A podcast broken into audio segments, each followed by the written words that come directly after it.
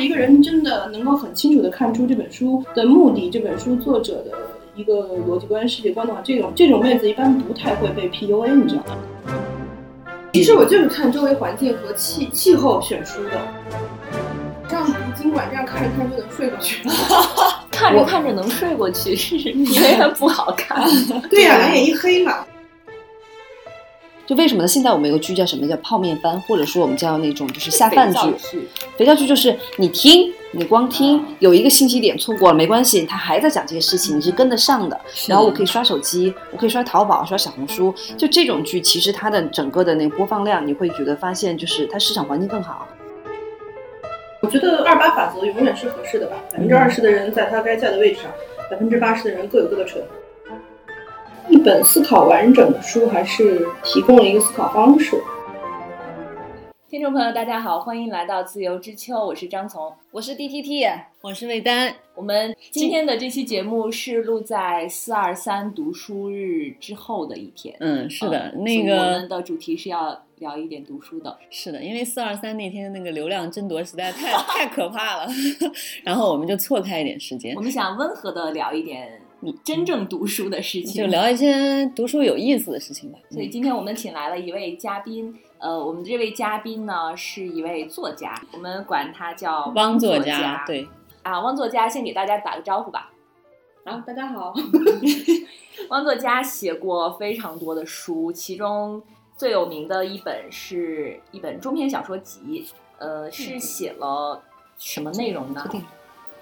啊，这本中篇小说集叫《无可无不可的王国》，嗯对两零一七年出版的吧，嗯，可见我不写书已经很久了，对，豆瓣评分非常高，大家可以去搜索一下啊。因为评分的人非常少， 所以很容易拉高平均分。我来给大家念一下这个书都写了什么吧。这篇中这部中篇小说集通过书中人物的讲述或是抑语，讲述了五个戏剧性、荒诞、苦涩，甚至是惊悚的故事。哦，听着很信人。嗯，其实汪作家的职业经历是挺丰富的，他现在是专业作家嘛，然后其实他之前是媒体人，对吧？对嗯，财而且经我财经媒体嗯，对对对，嗯，他曾经在财经媒体工作过很长一段时间。曾经成功的预言了瑞幸会倒，就是又写财经，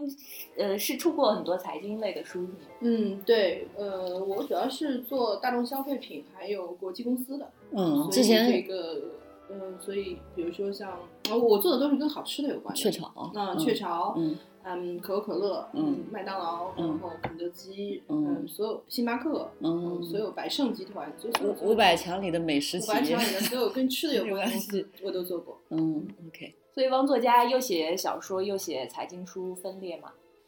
啊，要的就是分裂啊。 对，因为财经书写的时候需要逻辑多一点，嗯，小说的话，情感多一嗯点。情感和想想想想想象力可以放在小说这边。那你是写什么书的时候更享受一些呢？ 啊，当然是小说了， 不用给钱也要写。其实我们今天在场的还有一位作家对对对，今对天作家齐聚，我跟张女士负责划水。 ，DTT 也是一位知名作家，然后是畅销书作家，书卖巨好是吗？嗯啊，豆瓣你们俩谁卖的好？我来挑事儿 吧，俩谁的书卖的好？肯定是杜老师啊，但我的豆瓣评分不高，因为打分的人太多了。这拼拼不过销销量，拼比拼评分。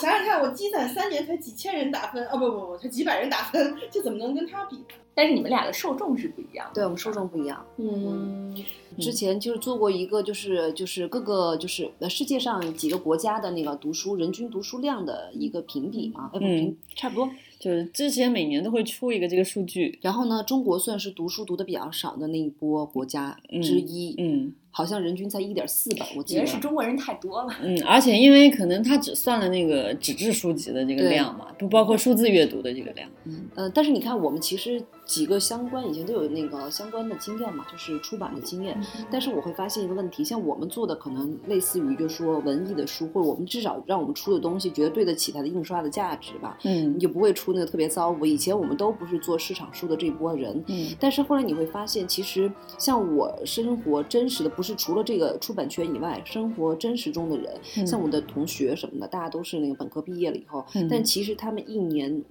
能完整的看的书非常少，嗯而真正能看的基本上是那种机场书。嗯而且他们对看的对这对些机场书都不是我们当初出的那种书，嗯机场书嘛，就是对大机家场书店的基本那上些嗯是在那个所谓的畅销书的前十，哪怕就是我前前上个星期我还去了一趟那个实体书店，我去的是三联嘛，新开的在那个青年路那个地方。我逛完以后，我就跟他们说，我说我就、啊、好失望啊，因为这么多年我离开出版行业这么多年了，但是现在的那个那个书架上的书基本上还是前几年的。就只要是那个纯文学或者外国文学，基本上还是那些作家，村上春啊树，我知道，对余华，嗯余华，嗯，都老你了逛的是那个长安大悦城里边的上海三联书店吗？，对哦，那个老店没那开了个店是老爹也没非看，常但是我喜欢老爹，老爹的感觉很好，气氛很好，而且呢，石阶上都其做实很其实多。三里屯那个现在很好，没开，那个没开哦，那个没开，嗯，但是上海三联这一家书店真的是非常糟糕。嗯是的，这么多啊上海三联好吗？我们我们那个另外一个节目做过一期逛书店，哦去逛了那那么多那么多还。分北京三联和上海对三他联。们不是一不是一哦家，嗯嗯上海三联那家就是你一进门就是呃一整面的很多本的太宰治的《人间失格》，还是两个版本，然后旁边就是一些励志鸡汤书。就是还是大众向的对书籍。然后嗯他现在整个，我觉得他不是以卖书为目的，而且我当时那天说，我觉得现在就是实体书店为什么还有存在必要呢？因为比如说，我有的时候看到那么多书，我想去翻一翻，看这个嗯书值不值我读，但是我发现没几有乎很版难找到试读版。结果呢，他在那个书的上面印了个二维码，就说让你扫码就可以相当于跳转到京东阅读，就可以读个试读本。那我说我为什么我逛实体书的意义还在哪里呢？嗯，所以我们要讨论的是逛实体实体书少还是实体不书店？不是我们就先说，就说就是，其实现在可能实体是书店其实对读者也不友好，所嗯以可能也在一方面导致了大家也不去逛，然后也不买书，也不读书。嗯或者是说，因为大家不怎么读书了，现在，所以实体书店它的运营模式在向其他地方转变。嗯所以就说，现在我们像我们这些就是做出版的人再去看的话，可能觉得有一点点失望。那现在我们就是这儿就聊到，终于聊到就是读书的话题了嘛，聊读书的话题。但是我觉得说现在其实，呃，一年可能平均下来就是读的少，一就是刚刚张女士讲的，一个是我们的人口众多嘛，还有很多是就是那个受教育程度也不高的，大部分的就是农村地区的人，那这个就不说了。那还有一个原因是，我觉得阅读的习惯也在发生改变。其实现在很少，以前你看我们看地铁上还经常看到有人拿本书在看，但现在基本上都在看手机。而且其实如果我我说如果我们来比文字量的话，我们未必会比就是、嗯对因为咱们读那么多的公号文章、新闻，其实包括包括微博，然后读书日那一天，大家不是都读了那个嗯那对个啊八卦叫什么来着？他发的那个长文吗？嗯，对，这 也算这也算读书量。读书对日都在吃瓜我，我我觉得应该是分成两个节两个方面来谈吧，一个是说，呃，你读书少了，但是你读的文字量并不少，对吧？嗯对，因为你在各种界面上读的不都是字儿嘛。啊，当然你现在看短视频也分掉了你，但是另一方面就是读一本书，你到底是怎么把它读下来的？嗯，是看别人的摘要啊、介绍啊，或者嗯，说就拆开来读啊，还是对对说对你自己确实完整的从头到尾读过一遍？嗯对读书的我方式嗯读书的方式，我觉得就是这两，应该是分这两个方面来说吧。嗯其实刚可以才跟汪作家聊了一个事情，我们说现在所谓的知识焦虑嘛，一个嗯是现状是大家没有时间读书，或者是读不下去书；那一方面呢，就是出了很多像那种专门就是帮你做这个工作，可能一年的年包是多少钱，然后呢，他把这个书替你读了以后，然后把精华输出给你，这样不管是对于你来说，你好像有了个谈资，或者感觉有一种就是缓解你知识焦虑的事情，就是说我读了，好像我听了这个，我买了这个课程，我就读了这本书一样。但是我们刚才跟汪作家讲，汪作家其实不太提倡这种方式，对吧？也不是，我觉得也分两方面说啊。第一个就是说，我觉得知识焦虑，还有说想汲取精华，这个都 OK。嗯就因为你有需求，所以市场有需求，所以你会提供一部分这样的服务。然后，另外确实就是，比如说真的值得你读的书也不多。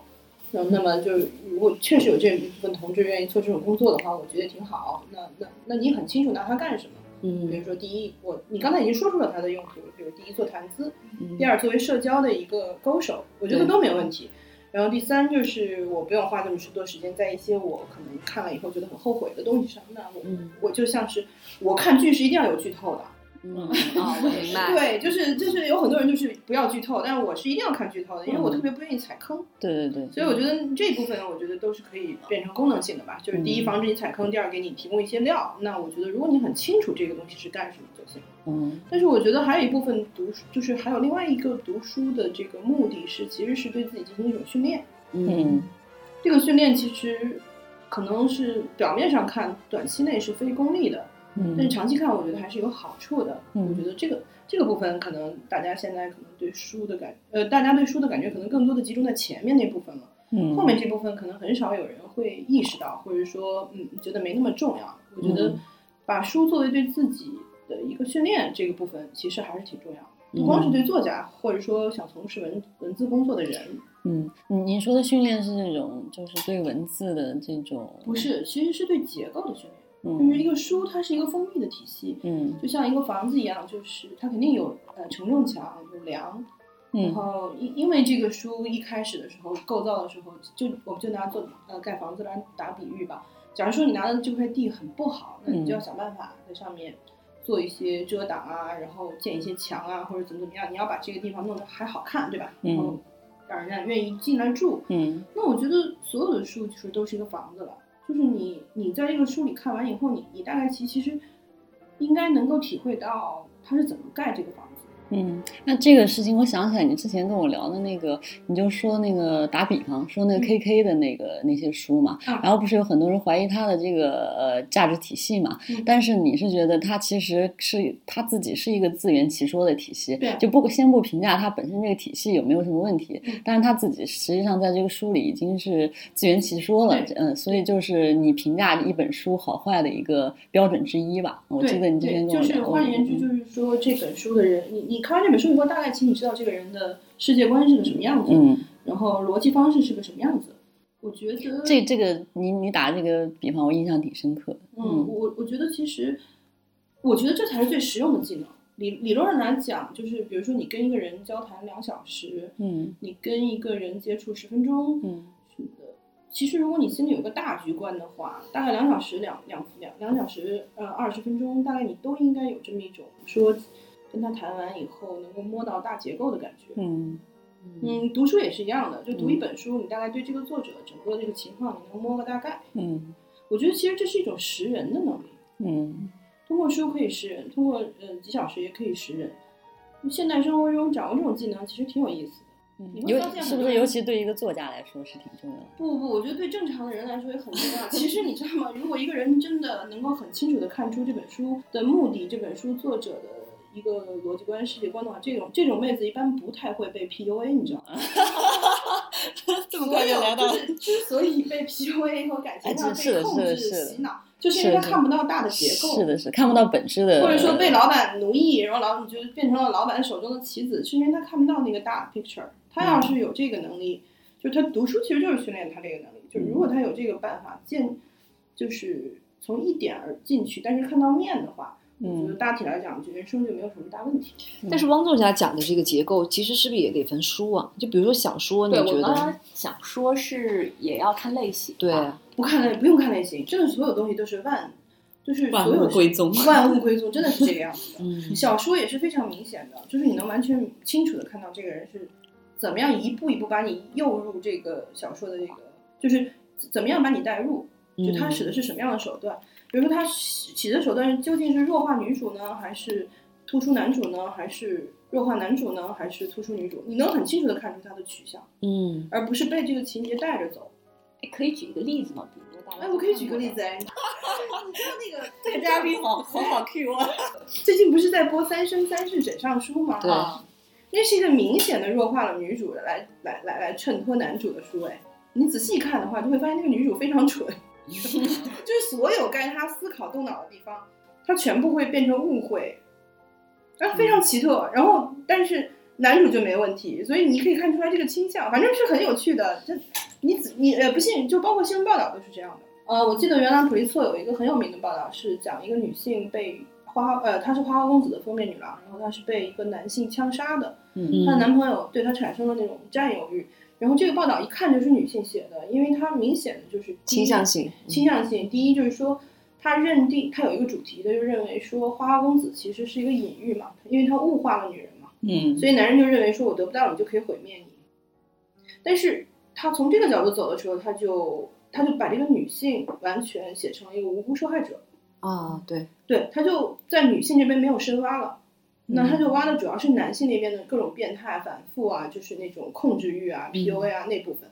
但是你想想看，其实如果他的，就是如果她不是一个女性，如果当时她不是决定采用这种立场的话，那其实是完全不同的另外一个报道。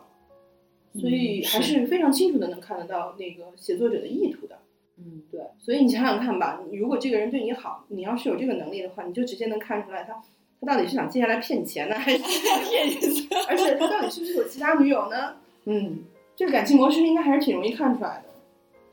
哎，那我们大家聊一下啊，就是像呃魏丹是比较喜欢看那种所谓的社科类的书，对吧？是张女士也是啊，张女士小的说小说吧，小说是吧？因为我是因为工作的关系吧，就是现在这几年读小说可能读的比较多，而且呢，就是特别是读那种所谓的流行的啊网文，可能读得我们比俩较的小多时我候也不是读一了个，我也读了，读的对我也读的不少。嗯，然后呢，汪作家你自己选，就是从喜好完全兴趣来说，你最喜欢读什么书？不读书啊，当然 是。没有啊，但是你你看，如果比如说读网文，它完全是消遣啊，我真的是就是手不释非卷常啊享，受。读所有的书都是消遣啊！啊不不不，我的说不一样。你说你的意思是说，如果我不考虑工作就对对对是吧对，我比较喜欢侦探小说，啊，那就是哦对，但就是它而且类型化小说嘛，它是让相你当很于大逻辑，游戏嘛。明白明白明白，但是我很爱看那个就是类似于悬疑、侦探、破案这种的电影或者电视剧，但是我不太爱读这种小说。啊，为什么？因因为觉得太虚觉得觉得减弱了一个层次是吗？就是那种血腥和的那种场面，在视听语言里更震撼，嗯对吗？对。哦，那你喜欢读的是哪种小说呢？也说不上来，好像就是像日本日本的那些小说，或者是国外的，就很少读中国的小说。哎，我我觉得我们两个有点奇怪啊，就是我以前就做做出版的时候，我就不爱读外那个国外的那小说。嗯，我我因为我不知道我不知道是翻译的问题还是怎么样啊，是不是还是有文化？我觉得有文化差异，就是有的时候，比如说，因为我对一个作者的文笔非常看重，那个文笔不是说就是就是我喜欢的那种文笔，我会就觉得这个人很聪明。就像你说的，比如你说一本书有结构，其实它的用词用句都是有结构的，它哪一句话哪个主语线还是它的宾语线，它有一个特殊的结构在，是你会觉得很有意思。因为国外的我读这个也有感受，也有需要你在因为脑中翻要翻译一下，，因为不翻译是需要需要你读完之后，你自己还要有一个翻译，就是你无法直接从他的语言得到他的他的信息不，过看看年龄段，我觉得我年轻的时候是，而且而且你可能你可能一直读外国小说，你可能在他那个语境里要稍微好一些。你嗯如果长时间不读，你你乍一看这个外国小说，你就需要脑子里在翻译他这个他这个我始终是觉得，就是读小说是很考验人的想象力的，就是每个人，比如说这个小说里出现的人物，或者是这个作者他想呃告诉你的发生的一些事情，他不会直接告诉你，就是很高明的那种，就是他会埋很多线，但是因为这样呢，他就跟那些。给你讲一个道理的那种实用性的书不一样，他直接那种书就直接告诉你一个道理，然后解释一下，那你就明白了，你就看完了。但是小说不是的，小说就是一千个人心中就有一千个哈姆雷特，可能这个人在你心中的形象是这样的，在别人心心中的形象又是另外一个样子，就是还有一个对读者的一个考本个身人的内考化验，就是嗯你还得自己呃去想去怎么样通。通过他埋的这些线，再去看到前后是怎么呼应的，所以这个确实我觉得是可能是有门槛的吧。嗯，而且就是我喜欢读日本或者韩国的文学作品，也是因为它跟咱们更它像，是文化亲近对一些，对，它跟咱们嗯更像，就是你你可能有一些带入你自己啊，或者是就欧美小说，或者是那些呃。就是很小众语言的那些小说，毕竟我们还要对他们的文化有一些了解，你才能够呃感受到或者是体会到。嗯，那其实我觉得这个是比较针对现实主义的小说，你会有文化的需求。但说句实话，我们特我特别喜欢《哈利波特》，它完全就没有啊所谓的代入感，它就是嗯一个想象的世界，对吧？或者是那个《纳尼亚传奇》《冰与火之歌》，对吧？嗯就这种这种东西，在我就是说，它是我喜欢的外国的小说，就因为它的整个的就叙事的它的整个的叙事结构以及它的这个技巧，就故事技巧已经能完全涵盖。我觉得我认为就是有翻译在这嗯中间啊文化二差度嗯异创作的这个这个东西了。嗯，其实这就类型化的小说，这个其实跟可能我们所所谓的平时的文学小说，比如说你读余华什么的，又是不一样。嗯，那哎那天跟汪作家闲聊，就是说，嗯，我们今天聊什么主题嘛？然后就说汪作家特别想聊那个、呃嗯睡前读物对对对，睡 前读物能让你睡眠质量倍增的读物。然后汪作家其实也提到这个悬疑小说，嗯，你你最喜欢的悬疑作家是谁呀、不，这种能睡睡得更好吗？ 那不是因为他也精神吗？ 能来汪作家聊，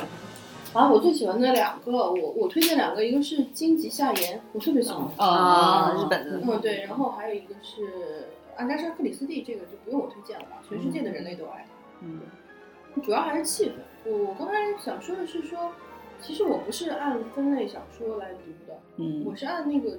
气作候、气候和气氛来嗯读，的。按季节春夏哎，这个很特别，对你讲讲呢？嗯但是《荆棘夏言》他一共写的，然后我因为我没有读他其他那个《百鬼夜行》的那部分，嗯，鬼怪那部分，然后我读的都是他《荆棘堂》的那个系列，嗯他就特别明确的分成就是春天的小说、夏天的小说、冬天的小说。嗯，他本身写也是，呃，对他写也是，就比如说大雪封山。我觉得冬天读就特别适宜，然后读着读着觉得冷了，然后钻被窝里就睡着了。然后还 有大段大段关于社会学、心理学的描述，特别困，你知道吗？嗯，特别呃明困。白 了， 你一看就准准保准坠入梦乡。但是还有夏天的，就那种特别燥热的感觉。哦，写我我我印象特别深是他写一个一个男生，他他去找金银堂的时候，大中午十二点，他觉得他都没有影子了，因为太阳直射嘛。嗯然后当头他走那个眩晕坡，嗯那个坡度是那个整个两边的墙是往上走的，但那个坡度其实是往下的。这样走的时候，哦你你的那个小脑可能会不和过你平视衡有问题。对你的小脑和你的视觉之间可能会发生某种呃偏差，所以那个地方走会特别晕。嗯他就在蝉鸣中走到那个他朋友家的时候，他就觉得全身汗都湿透了，而且他要快晕过去了。嗯我觉得那个中暑的感觉写的特别真实。嗯，，对，呃，金鸡夏宴是一个对对周边环境和对整个这个气候特别敏感。感。对另外，今年我去年年底有一个特别不同寻常的读书经历是，我去年出差在南京是，呃，大概每一次出差是十几天吧，嗯因为老下雨，然嗯，后我也没没什么别的地儿去。是什么？季节啊？秋天嘛，嗯就是一直下雨，一直下雨，越下越冷，然后没什么别的事儿干，我就在家里读，因为我从来就是读不进去乐卡雷。哦，嗯，呃，我居然把洛卡拉勒卡雷整个那个有一部分是麦莉全集全都读完了。嗯，是因为这环境的就是因变为化。下雨嗯我每天早上起来一看到楼下，就看见那个园丁在那勤勤恳恳地扫扫落音叶，乐，嗯 在扫梧桐叶嗯。你知道南京南的京市对树嘛？嗯是写女鼓手的那个作家。对，然后然后然后它的整个英国的气氛就是永远在下雨。嗯哦，而且他们阴描冷写潮湿。对对对，它描写那个时间感和我因为看我过看两过句一那点个剧，我我看过，对，因为那个是朴赞玉拍的，我看过一点，然后就买了那个书，到现在都没看。你说什么？我我我女鼓女手鼓手那个剧我都不记得他有女鼓手。对他有，有有有是吧？嗯，好拍音剧他应该算是现在被改编的最多的这个小说家之一了。好像是上海译文出了一之前套之前呃董不璞是文景还是抖上森也拍过，对，文景出了一套，啊对然后抖森也出也演过他的那个叫啊什么夜哦班夜班经经理对对对对嗯哦夜班经理，他现在被被改编的蛮多的。嗯我以前觉得我这辈子都看不下去乐卡莱了，没想到我居然看下去了。嗯，所以其实阅读跟你周围的环境也有关系。我其实跟一个人的心境。其实我就是看周围环境和气气候选书的。嗯，好好特别啊！ 对，我也觉得很特别的一个， 对，因为晚晚上实在是就是，比如说我从来都鼓不起勇气白天看一本经管的书， 哦，因为觉得白天哎 照生活如此美好，为什么要读人生哲学啊？ 哎，照理不是应该白天读经管吗？很清醒，很会理、啊晚很理上性的时候晚。上读经管，这样看着看着就能睡过 去。 看着看着能睡过去，是因为它不好 看。对呀、啊两眼一黑嘛，这个人生哲理 啊。还有就是那个，还单位时间的那个信息量太多了，以后你其实脑子就已经疲惫了嘛，就容易睡觉。我之前就是呃，我是看那个罗伯特麦基的那个故事，那个编剧的圣经 嘛。嗯，啊那个个我们做是了笔记呢。这么厚，对对对，我知道那完个了那个是我的睡前读物，就是那个随便就是翻一翻，随便打开一那个个看你看我就怎睡那着个你。怎么可能不做笔记读完呢？那个前从头到尾，最后讲完以后，你读完以后就就想不起来他讲了些什么。所以我 跟你讲，那就是睡前读物啊，这个我不管读没读过那本书，那本书只要在我的床头，我翻一翻我就会睡觉，个很神奇。我是一定不能读小说，不能读那种类型化的小说。那 我就是真，我我会每一章都是看完了以后说不行了，三点钟了，我这章读完我一定要睡了，但是我可以读到天亮。啊，对我也是，我经常会看小说，看到哎呀三点了，然后话说回来，你们做读书笔记吗？我不做，嗯我可能有一工具些书我还是要做的。有一些会在书上画一些。嗯我觉得还是因为可能是因为职业作家的原因，嗯，我不是职业作家，我是个职业抄书的。 职业作家可能会有一些，嗯，觉得可能写作的时候需要用到的嗯资对料对对或者写作技巧，对是对，是这个这个肯是定真跟的你也有关系。我以前就从来不做读书笔记，就做一个 mark，你就放一个，就粘一一个那个塑料的啊那个 mark，啊，那我会，然后再画一下嘛。嗯当然我我事后也都不记得我画了些什么。我以前完全不做，所以就是很容易读完就忘。对，是，但是我有一个感觉，就说在以前读实体书的时候，比如说我画过的句子，我会记得它哪本书，所以我以前是，比如说我要写什么东西，我大概有印象是在哪本书里的，我就会把它翻出来。那但是你的是影像记忆起作用了，对就是你会记得它在它那个样子。对，我记不得那句话，但是呢，我记大概的意思以及它在哪本书里的哪个地方，所以我去翻就能翻到。但是呢，现在不是大家都看那个电子书嘛？我觉得这个是最麻烦的一点，就是它没有那种空间感。就是你嗯比如以前的在两百页，大概在多厚的三分之二的那个地方，你就大概记得，我折一个角就知道了。我现在要查个东西就非常困难。但现在但呢，是我会关键词搜索，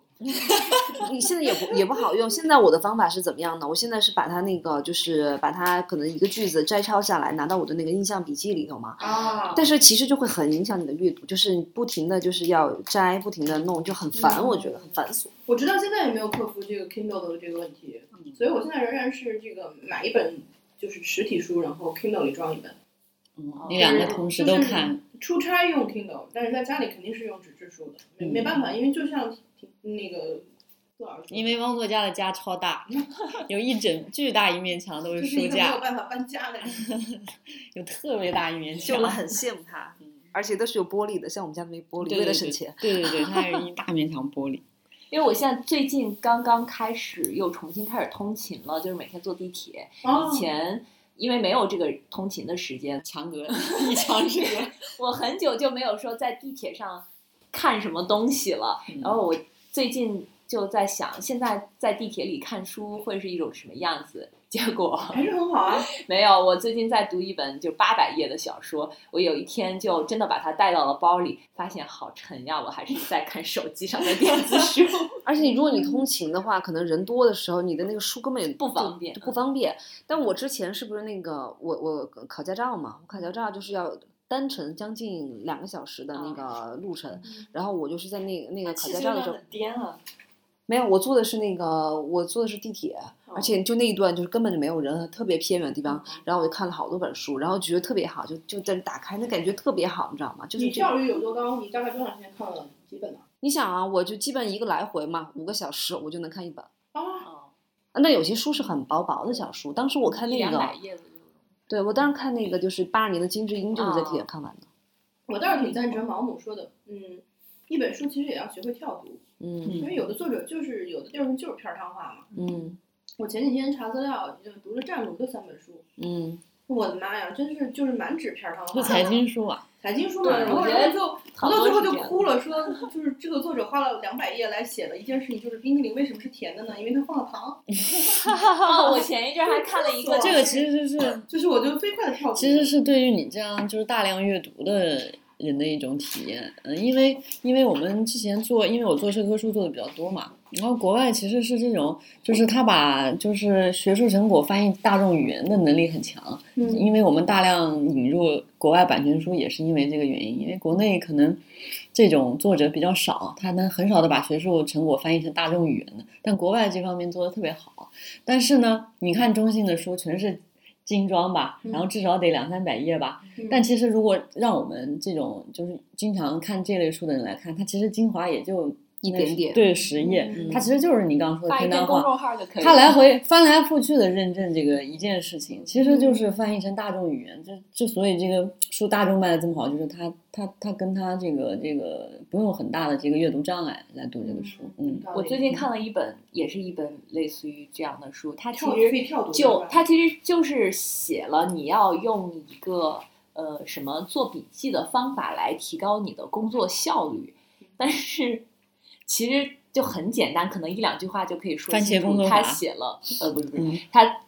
另外一个就他一个日本人写的，嗯他写了一整本书，然后这整本书里就就是我觉得他就是车轮话一直在说，嗯，其实金管书很多都有这个 毛病，就是就是就是说，他花了一整本书来写说你要做读书笔记，发现他那本书只能做一行读书笔记，对吗？ 提炼精华就只能一句话。然后跟他那个也有关系吧，就是因为他要成书嘛，成书咱们你知道那么就基本上有个基本的厚度、基本的一个篇幅在，所以你会发现它前头有个固定的结构，它可能就是你就你跳不过那个结构，那个结构可能要告诉你为什么要做这个事情。嗯，我觉得这个就跟现在的公众号是一个特点，就一开始先把问题罗列出来，就是你有这么这么这么多问题怎么解决，然后说我来替你解决，你要去怎么死怎么就怎好么样。实在不行可以去死啊！一句话解决。 最好的处就是你有这么多这么多问题，看了我你也解决不了。哎， 我我最近看那个北野武的小酒馆，它里边就说了，说你不要给这些小孩灌输什么，你一定只要努力就一定可以成功，嗯 或者你有这些问题，只要通过什么什么方法就一定可以做。人和人生来是不平等的，对，但问题是这种丧书， 或者说北野武这种丧的人，就这种这种丧的说法，大家看了以后实在是不给不不给劲儿哎，。我觉得很有意思啊，就是这个小老头儿，你看他就是一个这样的人，但是我就是觉得啊，就是所谓现在有很多鸡汤的励志的书，就励志的书，像羊皮卷看是什么，就经久不衰，就一直在卖嘛。但是我觉得它是有它就是存在的必要的。当时我记得看那个老罗《我的奋斗》，就是罗永浩的那个，嗯他当时我记得有一个就是情节，就是他当时从那个家乡来到北京，不是要去考那个新东方的那个讲师嘛，就在嗯那学英语。他说他们当买了几百斤的那个励志书，就每当他几有百斤，对，他说他那对个几他那个励志书是拿来可以就是铺床的，你知道吗？就每天就是那儿看，就是每当他觉得就是学不下去的时候，就需要这是真的是一个精神提振的用途，你就需要来来看。我有过经历，就之前我们出了那个就是一直独立的猫，嗯他哦不是当时讲了一个他当时以前怎么学英语的嘛？我那段时间真的是可以六点钟起床，就是 就就看整着嗯书他是精神鸦片，就跟我精神咖啡一样。嗯我就是我做事情也是需要这样的，就是就像你说，你看季节来按照那个天气季节来读文字也一样。像有的时候，比如说可能就是春暖花开的时候，像我有的时候春暖花开的时候，我特别想看那个小森林，就把它找整个嗯，因为你会整个真的感觉有有个生机盎然的感觉。其实励志书也是这样的，就每次你会觉得人生特别丧、特别丧、特别颓的时候，你就要真的打需要一点点鸡血。就像每年冬天我们都要看一遍《男与女》一样。哦，那我就明白了，也就是说，你的书架其实按你的年龄的层次分，比如说你三十岁到四十岁，你的自嗯，你二十岁到三十岁，你的励志书最多是吧？然后接下来就进入了养生，人生主题跟你的人生重 重心有对中年就开始看养生书，然后到老了就看如何就与大死家亡和解。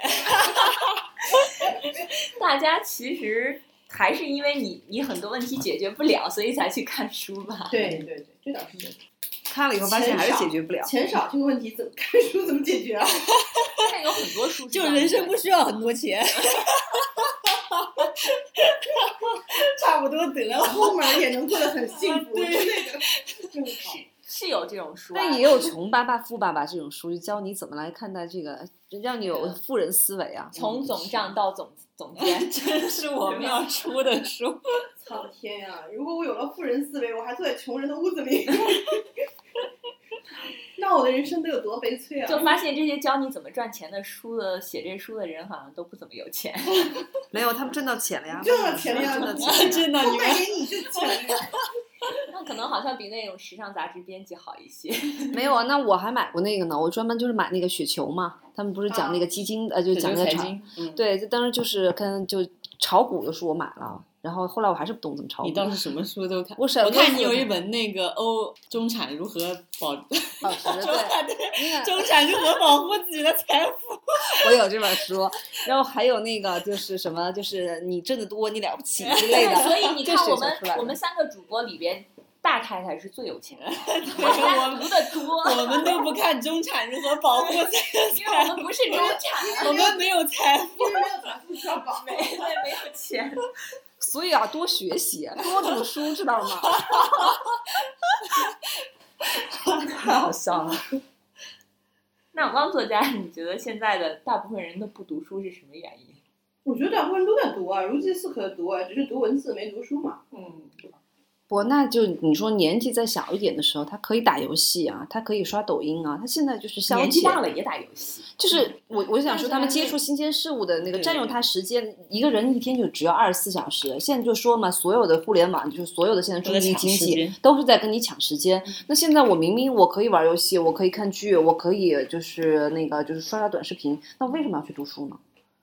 而且大家也别把书读书就想的那么就是高尚啊！我觉得很多人读书其实就是一个消遣，它也是杀时间。你你想，啊当时就是网文的那个崛起，其实是真的是所谓的就是那个移动互联网的时候用的那个短信的订阅模式，那个时候没有、嗯没有抖音，没有什么这些东西。那你说那些基本上都是中下层，可能在北京务工的，就是也没有什么网，就是靠着你的那个移动信号。嗯然后我看小说是以以短信的形式，一个一一个就是多少字，一百多字，就这嗯样这样往下就读的。那个时候积累了大部分的那个就是用户受众网文受对，众，嗯所以我觉得就是他对他们来说，这就是完全是他一个消遣。嗯，所以我，所以我觉得就是现在其实，嗯，跟书争夺时间的东西还真不少。对差不啊，多就是就就是应该说，书也遭遇到了好多好多跟它争夺时间段的东西，是啊，比如说图视频啊，比如说短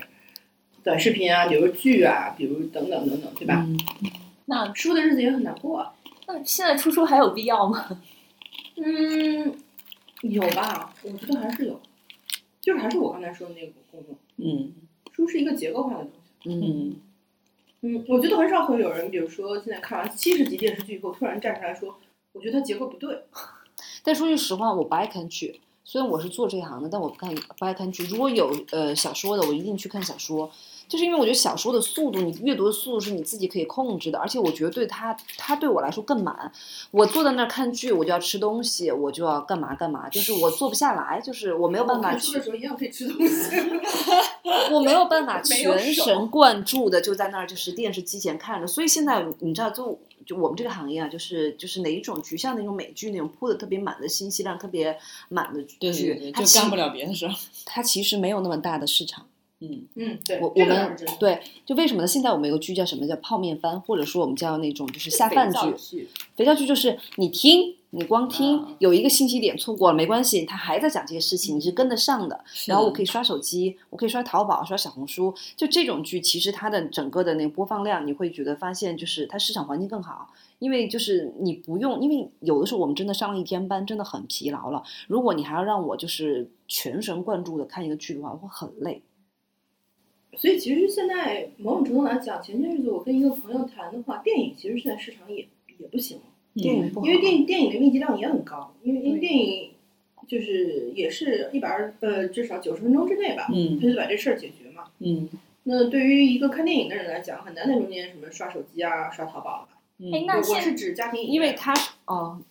就电那影这对样你说现在的人是不是会越来越蠢？那不会，肯定是越来越聪明，呃不是，嗯，就是各各个时代有各个时代的特色吧。我觉得你看蠢是怎么说？就比如说以前可能以前的人蠢，可能是因为他的信息量很少，他接受信息的渠道很少，也不是说蠢，我可能觉得是某方面的单纯，就是他的他是一个很局限、很片面的人。但现在的人他可能没有深度阅读，但是呢，他的广度就是是够的，嗯对吧？嗯？我觉得二八法则永远是合适的吧。百分之二十的人在他该在的位置上，百分之八十的人各有各的蠢。 我们我们就是那百分之八十，那百分之二十的人就是已经在他们的位置那上。就像汪作家刚才说的，读一书，通过去读这个书，你学会怎么去看它的结构，然后你应用在其他方面，比如说看人啊，或者是看。但是现在大家都不去看书了，那你看人这个能力就更没有了。就就大家的交往也嗯变得很浅了，其实你没嗯差发不现多吧吗？也对可吧？以就是也可自以从有了也互联网社交之后呢，嗯，你不需要去看人了，没有看人也不是我。看书不是看人的唯一途径，我只能这样讲。那有嗯些人他从小就在那个堆子，我觉得人际关系也发生了一些变化。对，比如说我是们也不可能说跟一个人约会完了以后就要就要私议，就是就要议定终身，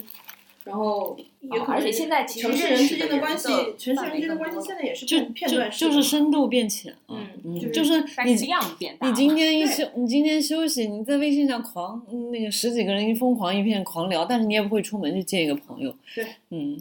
而且你就算认识二十个，也不一定能嫁其中一个啊。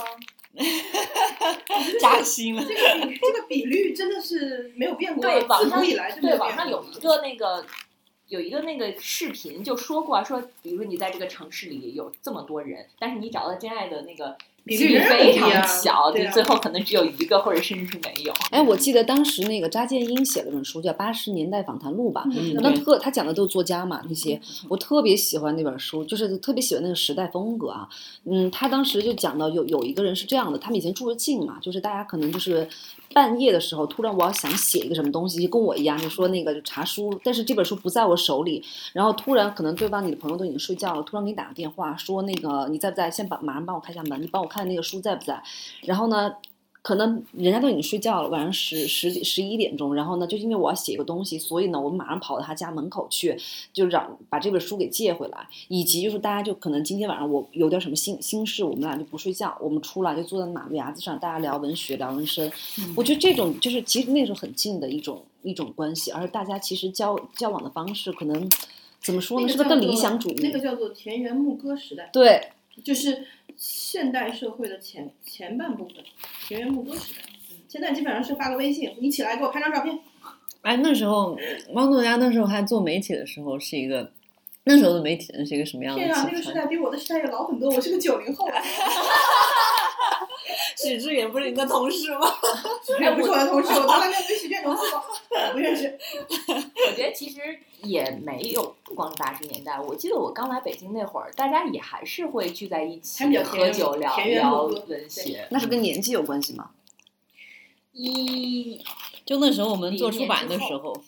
但是我想说一件事情，就肯定跟我的行业有关系。其实就像你说的，就是我们做出版那一块儿，那个时候我们特别喜欢，就是下班了以后大家就不回家，不不不，那时候我也在媒体，我还没在出版。那我在出版嘛，就是大家会就找一个那个小脏摊儿，就路边的那个烤串儿，然后喝那个三块钱一瓶的那个啤酒，是不是三块钱？我也不知道，反啊正我反反正就是就是那对种，，就反啊正很便宜嗯的那个啤酒，然后坐那儿就聊天，然后大家都聊的真的就特别理想主义这种东西。哪怕我们聊人啊，就聊我们的同事，其实不会说这个人怎么样，你可能会更细度的去分析他什么就是内心的诉求、原生家庭啊，讲的特别玄乎，你知道吗？其实啥啥都没分析出来。就那个时候很喜欢做这种事情，帮穷编辑。对啊。但是现在我觉得就就很少。现在比如别人别人找我喝酒，我觉得啊真是应酬，但可能就是想说从你这个地方了解一些信就息。说明你的层次提高了，你知 道吗？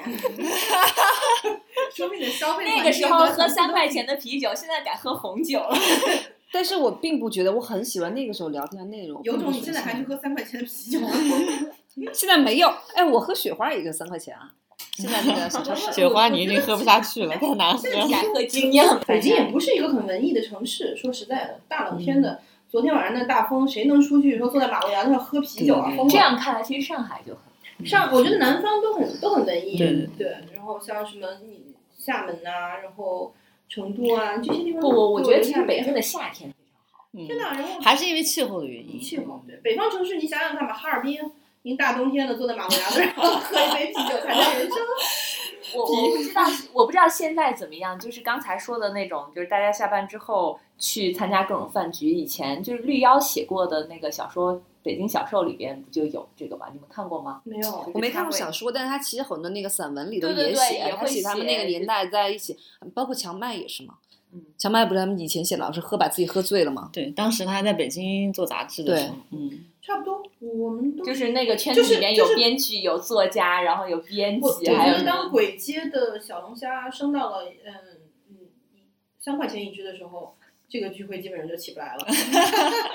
在三块钱以下的时候都是可以的。嗯，就是说，在这个时代，基本上我觉得有很多人都在跟书争夺时间，然后书这种东西是，哎，那天汪作家不是想跟我们聊聊，就读阿婆，你会有自己拎出来一套不同的那个结构体系吗？啊，对对对对对，嗯，我还还是挺想听你说一。说的。哦，没有，其实是个挺简单的事儿，就是因为呃，嗯阿加莎·克里斯蒂她是呃，比如说她是有四，她有有一些支线人物，有一些主线人物，她最主要的为别人所知的是波洛探长和 Marple 小姐，对吧？蛮 Marple 好姐想。想。对，然后这两个人，因为他俩都经历过一战和二战，所以嗯我特别感兴趣，他俩的世界是在一块儿的嘛，他俩从来没有遇到过，嗯，然后他们两个故事平都行时空。嗯对他们是个平行时空吗？然后他们他们两个人的朋友也没有也没有吻合的，这也符合他们两个的设定，因为马普小姐她是生不是活一个在阶级，她不是呃，因为是这样，波洛她是外国人，嗯所以她不可能生活在英国乡村，英国乡村是非常保守的。嗯，那马普小姐基本上就是在那个郡里面跟那个郡的警察打交道。那 Polo 基本上是在苏格兰场，就相当于在总、就是跟警察总厅那边打交道。嗯所以他俩，你看 Polo 是一战受过伤的，嗯二战也是参与过的，然后马库小姐也是经历过一战、二战的，所以我老是怀疑他们两个人的世界应该有交集的。后来终于找到交集了，哦是吗？我哦因为有蛛所有丝的马书迹 都看了一遍， 然后因为 Polo 有好多朋友嘛，就是有那个巴克探长，一个嗯长得方方正正的那个探长，然后他呢有几本系列小说，然后他有另外一个很饶舌的贵族先生，嗯呃，然后他又串起来一些小说，他还有一个特别有意思的朋友是个作家 Oliver 夫人。嗯他是个写小说的，他又串起一些文章。就是我把这边都拾掇拾掇完了以后，但是在马库小姐这边始终就是就是那个郡县警察，嗯始终是那个英国的那个地方警察，嗯就老老老找不到。后来发现是这样的，有一个人叫罗宾逊先生，嗯嗯，在那个书里面，在有一个书叫做《歌群里的猫》，罗宾逊先生长着一张奇大无比的嘴，蜡黄的脸，然后他是他其实是国际的那种金融集团的代表。嗯他属于老钱的那种代理老钱人嗯。然后呢，他在《歌曲里的猫》里来见过 Polo。后来呢，在另外一部小说叫《伦伯特旅馆》里面，他在那里面充当了一个支线人物，见过马马普小姐的朋 友。哇！所以我说，我有充分的证明，证明他们两个哦人不是平行，他们打通了。阿然后啊婆瞑目了，对对对对， 其实就是靠这个，就是靠一两个人。当然，这个这个就很好玩儿，就是因为你要把它两边都读完，嗯然后有，所以这就是一个像寻宝的过程。这是我读所有的书的时候最好玩儿的，自己跟自己玩儿的最有意思的部分。嗯你是你是先想到了这个问题才去读的书，还是在读的过程中那嗯发读的现过了程这个？中啊，所以我因为我就好奇他们两个人我差不多读了十年吧，我现在几乎所嗯有的资那个深就是阿哦婆就是临睡前看嘛。而且你知道他写的，他你不觉得阿加莎·克里斯蒂有一个特点，就是就是他写的是那种波澜不惊的生活，比如说英国乡村，嗯大家都是过着那个在在 很沉闷的，对在花园里面除草，无非就是这样，对吧？然后突然出了一个事情，哇，你简直没有想到你身边这些道貌岸然、看起来普普通通的英国人，然后居然他们中有一个人是杀人犯。我觉得最有意思的就是这部分悬疑，其实 Polo 的些悬疑反而没有那么有意思，嗯因为它是比较戏剧性的。嗯那马霍小姐里传达的就是平静生活中的暗涌，然后你完全不知道为什么，然嗯后你家出了一个死尸，嗯所以这部分特别催眠，你知道吗？我觉得我催都眠，等不到死尸出现就睡过去了。 我觉得催眠的原因是因为他写的是因为外国人人名就是很难记嘛。嗯我就是一开始他会先很多人就是讲，就是把很多人出场的先讲一遍的时候，我就那个就你影就把响你睡的了名。都混了，对不 对？我就我跟你讲，我以前看书是这样的，我是非常认真的。像我，你就英呃外国的书，它开始会讲人物介绍它，有人物表，还有人物表。我以前是要从人，就是我看书是非常必须循规要蹈从矩 的，我要从从头头看看。但是看了以后发现我还是记不住。后来我发现，但就是其实你你不管它了。就像后来我看那个《哈利波特》也是，我就是看第一本的时候，我还记得去看每个人对照，但是你不用管它，就大概出现了，你大概记个大概就行了。都不是记那个名字，是记那个就是字， 那你看托尔斯泰岂不是想死？所以我就看不他了在这他种。哎在《战争与和平》 写了啊他我那俄国的没法看，俄国的都没法看，俄国文学都没法看。在一个一本书里出现过三百个左右有名有姓的人，而且其中有父名、母名，而且女的后面要加娃，男的后面要加夫，你你你不是要就要自杀吗我跟你讲，我看《百年孤独》的时候就就已经就是谁是谁，他们的关啊对系对就对完南北全名就字搞确不实清楚了。对，哦这样子，我看，你看前段时间看那个纳粹文学嘛，那个文学特别好，我看的特别快，因为它只有那个大概五六张纸， 大概只有两三千字。我说这个我可以记得住，那个名字也是大概只有十有十几个南美那个南南美文学里都是十几个名字，但是那个文章特别容易看，大概就两三只千能字。靠他的大概样子记住他是 吧？哎，不是，我是想，我是想说，呃，在翻译的过程中，一定要通过这个名字，要这样吗？就不能本土化一些吗？比如说给他是，吗？他你你就像当年飘翻的叫 Stuart 翻翻成汤斯图是吗？ 对啊，我觉得还是算了。 因为我我昨天刚刚看了一个视频，就是他在讲奉俊昊拍《寄生虫》的时候，嗯那个翻译成英文的那个过程，就嗯所有的人名就韩必须是必须是就是韩，因为它是韩文嘛，然后翻译成英文的人名必须是两个音节，这样便于传西播方人对西方人能记住，在人名上有这样一个细节。嗯那为什么不可以讨好一下中国中国的读者？因为中国读者花钱是想看个不爽的， 不是想看，不是想看到张三李四王五的。我觉得还是跟那个，嗯，哎，我之前我看，我以前不是一直这么多年我一直没有 get 到那个村上春树的。村上哎你，怎么那个可能王宝 get- 家应该你也怎么挺能喜 get 欢不到村村上上春树呢？我就被称为，我就被称为特别像村上春树 呀。谁谁特别 像？我，啊对对对对，很多人说他像村上，写的像村但其上。实应该不是。是这样啊，我觉得我就是我从当时你看读挪挪威森林嘛，就是最早接触的一番，那个时候完全就是当个。我是高中高二开始读这本书，然后真的读脸红心跳，说这黄色小说 啊。然后后来就是我说是不是我现在还没有长大，我觉得我读不了这个书。然后我等到大学的时候再看，我说这还是黄色小说。我倒是觉得，如果读村村上春树的话，可以从他的短篇小说开始读。这嗯样我后来我觉得哦他长篇确我实我有后来点什么这曼个城去中国这些，还有什么就是那个神的孩子在跳，我都读了，我还是就是喜欢不上他。但是后来我有个看个说法，说他写作的时候是用英文写吧，没有，他是说他是他应该是这样，他第一篇小说写的时候，他觉得找不到自己的节奏，然后哦所以他用的英他文。大致用英文写了一遍以后，再用英文翻过来，这样对就找到啊，所以很多人就说，其实读他的翻小两翻说腔要去那个，就是可能你读英文没有没有的版本会没有好这一么些。没有这么玄妙。其实很简单，他是他是一个特别典型的摩羯座独生子，就是他长期生活在一个与世隔隔绝的环境中，然后他应该是自己对世界有一套很倔强的看法，然后不想改变。那我觉得这是他的一个主调。嗯如果你跟他的气这个气质很相符的话，那你就觉得他字字都是你的内心。但是如果你跟他这个方向上不太一样的话，也不也不用勉强自己喜欢他。我觉得每年就是那个诺奖的时候，大家不是就很多人就他我的觉得粉他丝得不了诺奖，因对为我觉得他不是诺奖喜欢的那一款。是的，但是每年就朋友圈就很多粉丝就会为他叹息啊，或怎么样。但是有一次我就觉得，终于在朋友圈找到一本书，我就真的是喜欢不上村上春树啊！我这说个我很，正常啊我马上当时说，我说终于找到一个知音了，就大家都那么爱他，我真的就是有点儿。因为它挺好的符合了中国在城市化过程中那种就比较孤独的状态，就是你一个人，然后你嗯对他他独会生子，你没他有会其他的非支常持，他会非常细致的去描写一个人很孤独的在家来里做独自饭。的生活、独对自的做饭，而且对关键是，其实你并不会看到呃他孤独，他就是自己生活得非常自在。嗯我觉得基本上是一本独自居家指南吧。嗯， 这种生活方式，对，因为你越来越多的可能是一个人生活了，而不是像大家庭那样。对我感觉他们好像每本书里都会有这样一个。对，因为中国人其嗯实没有经历过真正的独居，对，都是某家种程度庭生上活啊都是家庭生活。嗯而且你看，为什么我们那么喜欢李安的呃父亲三部曲，就是《喜宴》呐，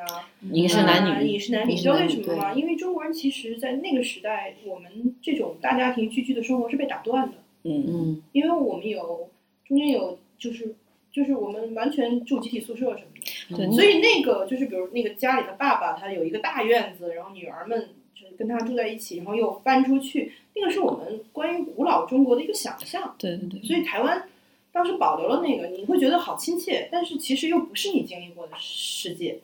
差不多是那样哦，那个石黑一雄的那个浮世画家也是这样子的，就是那个我们那个男看主角有一个大院子，两个女儿。对对，其实我们看日本、看韩国，多半我们看的是我们失去的那二十传年，统，嗯，对，就是没有中国，你想想看，我我们家是住住宿舍的，然后很快就分了，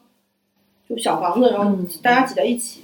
对我吧？们没有院子， 对，也没有院子，然后你你的家族的那个观念好像某种程度也被打断了。其实你没有经历过那个，那我觉得好像父母那一代是有的。没有，我们的父母在经历运动，嗯，但是他们因为有兄弟姐妹嘛，对嗯，然后所以可现能还在有一些哎家可是族的我观我念，我我我们认为我们现在对日本文学和韩国文学，还有包括有一些东西东西，都是我们在超前或超后的体验城市化和城市化的过程。嗯，中国正在完成这些，是所以可能会找到一些投射，是这样子。所以我觉得好像中国的没有作家好像能很写的很好，就关于都市里的这些人。对对那是除了王作家，不对是，但但是是我那时候觉我得可们以也考提出过一个，就是都市小说嘛，嗯嗯，对，就我觉得提是出断一个，代，就是现在就真正写的好的，对那个就是就是文革经历过文革的那帮就是的那个作家，而且我觉得就是现在我会觉得，就说有的时候是不是一个我我总觉得啊，就是那个文学纯文学的作家，他其实有一个所谓的就是时代命题。就是你看王安忆写了很呃呃那个就是严歌苓这么多小说里头，包括后来写转型写马克思作成，啊什么老师好美啊之类的，我都接受不了。我就觉得他写最好的就是文革记忆。他后来不是又那个《陆犯焉识》是后面比较后面的作品，就中间经经历了几次转型以后，我觉得就就读不下去。但是他又回到文革的时候，他整个就是那个生命力就拔高了。所以我就是想说，包括那个余华也是，哦，那你现在读的这些人都已经六七十了哎。所以我想说断代嘛，他们有一个特别大我的觉得现在有四十多岁写的非常好的中国作家，只是我觉得我也不理解为什么纯文学里理面由呢？有一些非常好的作家，可能是营销的缘故吧。 哦，不是，以前我们不是做过中间代的那个，对，我那觉个得他嘛们有就些人是写城市写的很好。呃，就是写得是很这样的，固执他们七零后这一代人，嗯他们没有前边经历过那个文学非常繁荣的时代，就是六六十年代、五十年代这些作家，然后呢。八零后的作家呢，他们又赶上了互联网的兴起，所以七零后在中间，我们当时给他们定义叫中间代嘛，就是在铁葫芦的时候，嗯这帮这帮作家叫他中间代，就是他是在一个夹缝中的，所以他们的作品好像也没有受到那么多的关注。呃，我觉得是一个整个他这一代人的，但是写的非常好。我我我后来比如我有我说自比己如非说，比常如喜欢说谁？一周老师啊，我很喜我很喜欢他的小说，哦我觉得一周他写的很好。然后他写的也，他写的是城市小说啊，他不是什么，他没有什么乡村记忆啊之类的，嗯他不是是那种小镇青年型的小说。嗯，我我不是在贬低啊，我只是说类型。嗯呃，然后呃很奇怪吧，我我我好多朋友，然后我推荐给他们以后，他们看完以后都觉得说，哇，写的好好。我说哇，就是描述出了我的感受。嗯可嗯是不知道为什么营销好像跟大众之间差着一个什么东西，就是就是我的朋友应该已经算读书量很多的了，但是嗯他们却没有就没有渠道接触到一一周。嗯，一一周的那个小说的点击，就是那个小说的那个，嗯，在豆瓣上的那个人数，我觉得他应该比我多很多很多很多才对啊、我看他有一本《丙申故事集》，对那我觉得会不会还有一个原因是，比如说你看现在就是八零年代他们这些就是所谓东北文学嘛，都就是班短宇，篇啊小说然后那个就是双雪郑涛执双雪涛嘛。嗯但你看班那个班宇是因为就是易烊千玺不是当时就是在晒了 ins 他的晒了冬他的泳 书嘛，对。然后那个郑执是因为在一课上嘛，嗯、之前跟那些人有互动嘛，而且长得挺帅的。然后呢，还有就是双雪涛，双雪涛是因为那个干嘛暗平戳戳表白啊？然后双雪涛不是因为他那个姜文买了他那个电影版权要要要做嘛，所以我觉得他们就是一下子，而且东北文学第一文学，当经常他们被提及的时候，跟什么老舅就是讲那个哦，就他宝们石。都是沈阳人，他们三个，他们写的也是那个年代的城市小说，但是有一点地域特性，所以一下子这三个人一下子就就是属于就是在现在的八零后的这帮作者里头是比较对，东北文艺复兴了。对，它 是有一个也没暗别合的了那一个个对，东西所以所以我想说你你喜欢的那个作者是不是就是他不属于他没有渠道？是兰州人嘛？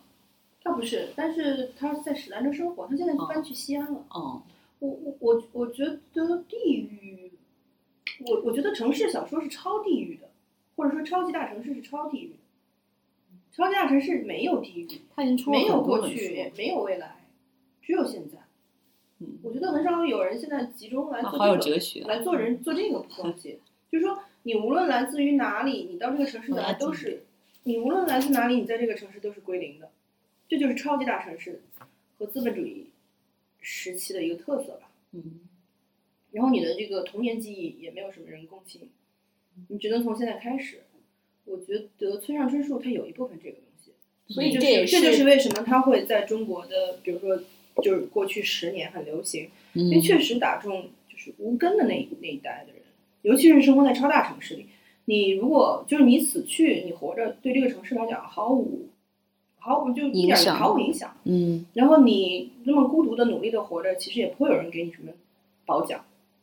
然后你可能会很奇的消失。那你消失了以后，也不会有人知道。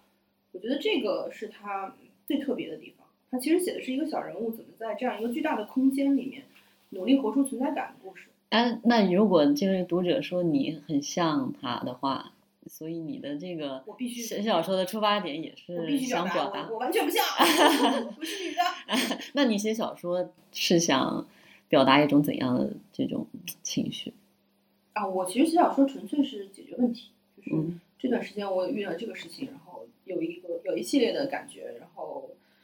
因为我受新闻训练嘛，我不可能把它写到新闻报道里去吧，嗯，所以就只能放到虚构的事情里，是这就是这么一个结让你让你虚构的人物来承载论。你。对对对对对，把这个事儿办了。因为汪作家 的办了书我没看过，但是我不是说我一直记得名字嘛，我很喜欢的名字。但刚刚我们聊了几句这样的书大概讲什么的时候，我觉得哎，我要看看这书，就是因为我觉得很有意思。 我送给你，我送给你，我家里还有一堆书呢。 我我那也你要。你赶紧送给我，因为你你要不要讲嗯讲？就是因为你刚刚不是说讲，你说上班也可不上班也可，结婚也可不结婚也可嘛，就那是个现在当代人嗯的这个境遇嘛。我那个中篇小说集其实就跟我当时的心态一样，然后前几天我因为我一个朋友看了，然后跟我说感觉到他自己被理解了，嗯大致就是那么一个时候，正好在三十五岁左右，嗯，就说那不就是我们职场画职场给你画的饼也你也看的差不多了，对吧嗯你已经不是小的时候那种说什么啊我继续努力啊，然后老板会怎么怎么样，嗯你大概也把职场看的差不多了，然后嗯人生嘛你也快走到一个要选择的地步了，嗯无论男女啊，三十多岁的时候就差不多了。嗯那个时候你就肯定说不定啊，就会陷陷入叫无可无不可的王国。嗯就是觉得选项没有二十分跟九十分的区别，如果有这么大区别，那很高兴就选了。对二十分就不嗯都要是了五嗯十分，都是五十分到六到七十分，嗯对，或者说更糟糕，六十分到七十分，你说你怎么选呢？你嗯选 A 和选 B 似乎都差不多，嗯然后你你对自己也没有那么有把握。可能性变小了，如果你对自己特别没把握、特别不知道的时候，你选也挺容易的。嗯对？吧？你只要自己高兴就行了。嗯如果你对自己特别了解的话，其实选不选对你也不重要。嗯，就是呃，对我觉得现恰在好我们在就中属于陷一入个了一状种态。虚无。对，恰好在中间。我当时就是说无可不无不可是一嗯不，个你还有很多可能性。不是啊，但是我就是因为可 能那是我，他说的是我。不是因为你是对自己很清楚的人，我是对自己就是陷入一种我未来有无限可能性的这种岔路口，就觉得我每一条支路出去都都，所以我就选选择困难，选择谨慎，差不多吧。那个就是我后来写的，就是他还年轻，那个我叫才是做嗯无可无不可，好吗？你是非常 可，所以无可无不可的王国和虚无的王国之间就差一条道儿。我当时就是这么设置了这么一个东西，反正很好玩儿。呃，我我现在就 想看，下单。这样好吧，就是汪作家要不要给我们提供一点福利？就是我们提供几本书来送给听众。刚好我只剩下四本样书，很多，你又吹的太早了。 剩下我要自掏腰包了。那那个汪作家，现在你就是有没有过了你之前说的那个无可无不可的这个状态？过了，肯定是过了。过了，现在那我写完了就是过了。那现在什么感觉呢？很确定吗？嗯就是躺倒等死啊！我刚才不是 说过吗？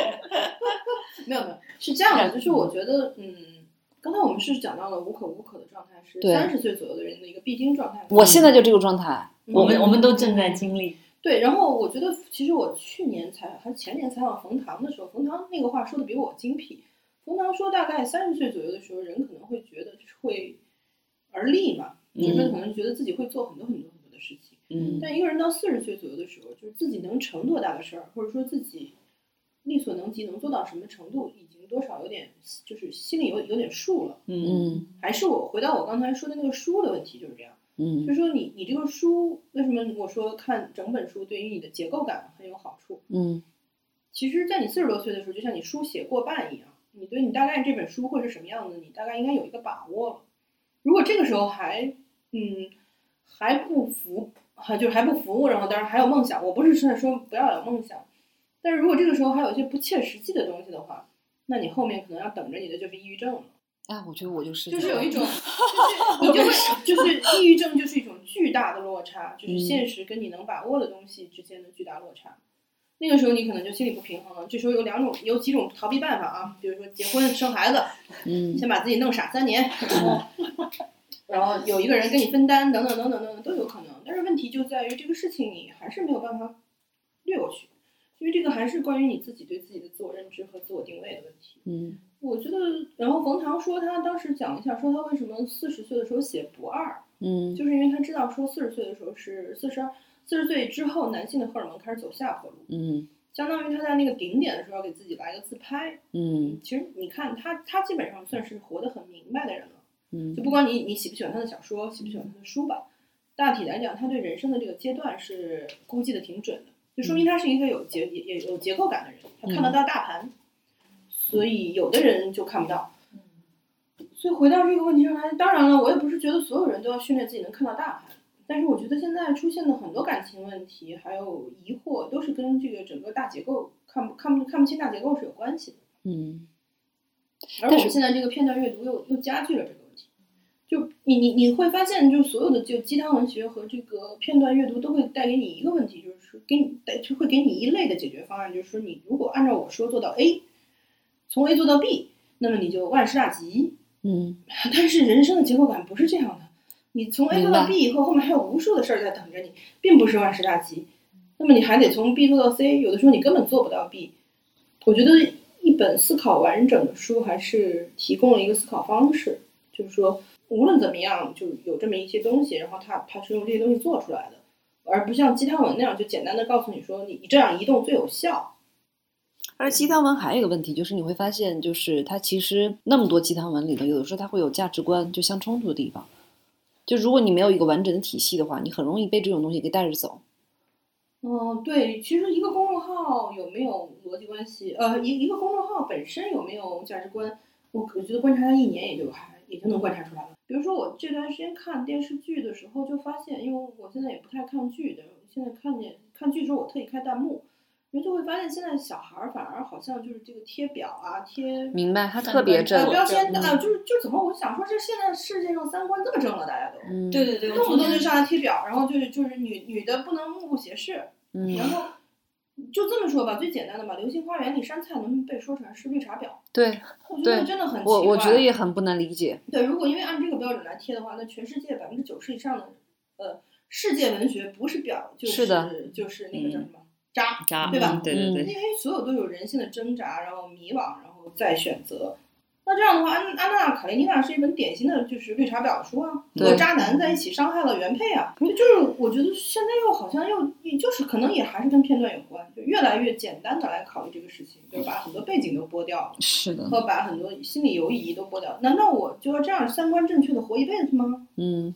而且你不觉得现在这个东西，所谓的三观都是严于律呃严于呃那个啊宽于律己，宽于律己，严不是严于严严律以严以待人。对嗯对，我倒不知道还，我现在还，我觉得他们现在还谈不到知行合一吧，光靠光靠贴标签也已经够可怕了。因为我觉得现在很多就是，你不觉得人有时是这样吗？就是你可能，我不知道是越活越通透还是怎么样哈、就是我觉得可能越活越宽容，你的价值观不会说 A 和 B 就不会非黑即白，你会明白人是有很多灰度空间嘛。嗯但是现在很多发表言论的说这个一定是对的，这个一定是错的，很多都是小小孩儿。就求爽吧，这个我倒也是可以理解的。嗯，嗯，对，那一旦实名制，你会发现大家都收敛了很多。就是好像好像心理学上是有这样一个问题的，就是他说为什么那些政客或者是那些呃公众人物，他们经常会出现一些呃就是道德瑕疵，就嗯是会有一些绯闻或者是丑闻，就是他们在公众面前说呃一定要呃不能这样的，人但是他们前一其实套自己人后自一己套做的时候又不是，就是因为好像他有一种心理暗示，就是我说了，那你可就能我做就到了允许我我允许我自己犯点错。他对是他吗为他犯错好像找到了一种理由，哦，真的啊，那我也我要忘说记在哪一本书里看过。我之前看到过这个观点，而且之前我看一本书叫《行为糟糕》的那个，就是哲学家嘛，就是讲这个他的理论其实跟他自己的真实的人生行动是分开的。还有一个对你你说的这个有心理学有哎一这个说就部是分，这个部分我就特别不能理解了，因为我是一个摩羯座，所以嗯我觉得知行合一，对，对我来讲，这是人生的一个最重要的部分了。就是如果比如说我真的是就是到处 PUA 的话，我就不会说 PUA 一句坏 话，就我肯定会为 PUA 呐喊啊。好像就就是就反正就就昨天罗志祥那个真的是，就是我不能理解，你知道吗？我觉得他可能是有心理疾病吧。那因为没有可能啊，因为他比如说他女朋友也不错，然后都不错，然后他一天到晚找找那么多妹子，到底图啥？那有些人就有一种有一种病叫心瘾症啊， 对啊，就是我怀疑他应该接受心理我心我理我治觉疗得可能是对，嗯对，因为他还不是那种说，呃，他还不是那种单纯的骗炮之类的，他最后他可是有女友，而且他对他女友也还不错呀。而九年我也觉得很奇怪，对啊你其实好完奇全可怪以是一个你开可以，你放性可的以关是系，单身啊。都已对经啊买房子准备结婚了，对，然后你， 所以我觉得他可能真的是有点、有点、有点需需要有点儿帮这助疾吧病对。那我们今天就聊一下谈到到这这里个 然性落到格了吃瓜这个。嗯我们今天聊了非常多的关于读书、阅读、诗人、呃处世的一些道理吧，嗯，嗯，呃所以非能常看出来，就是那个汪作家，就是作为一个作者，然后就是写书、读书读得多，好像是比我们要豁达一些。嗯，就是其实读书这事儿也不是非读不可吧，但是我们今我们今天聊的可能就是，嗯，读书读书最的好处对最好的，嗯最嗯其他这些娱娱乐或者休闲项目无法带给你的一些东西。嗯，还是稍微读一点。对，读一点就能读给 PUA。好，完美 本。期标本期题标。题，谢谢汪作那家， 感谢汪作家，我们今天就到这里，跟大家说再见吧，拜拜拜拜。 Un cahier, des colliers, un carnet, des amours. La vie vient du palier, le vent. 自由之秋是一档泛文化类播客节目，我们会在这里分享所见所闻、所思所想，从读书、电影到美食、旅行，从婚恋情感到职场成长，我们想和更多有趣的灵魂一起，以微观生活记录时代流动。我们希望这里可以成为一部自由而真实的私人生活史，欢迎关注。 d'en haut, des adieux douloureux dans celui du milieu. Quand ma chambre s'éteint, elle se rallume ailleurs. J'entends mes robes à fleurs débouler des ravins d'amour. Oui, d'amour. Et les fermoirs de collier, les souliers de l'envin, je les entends parler quand ma chambre s'éteint. Je reviendrai toujours, toujours, toujours, toujours. La vie vient de la cour. Toujours, toujours, toujours, le vent vient de mon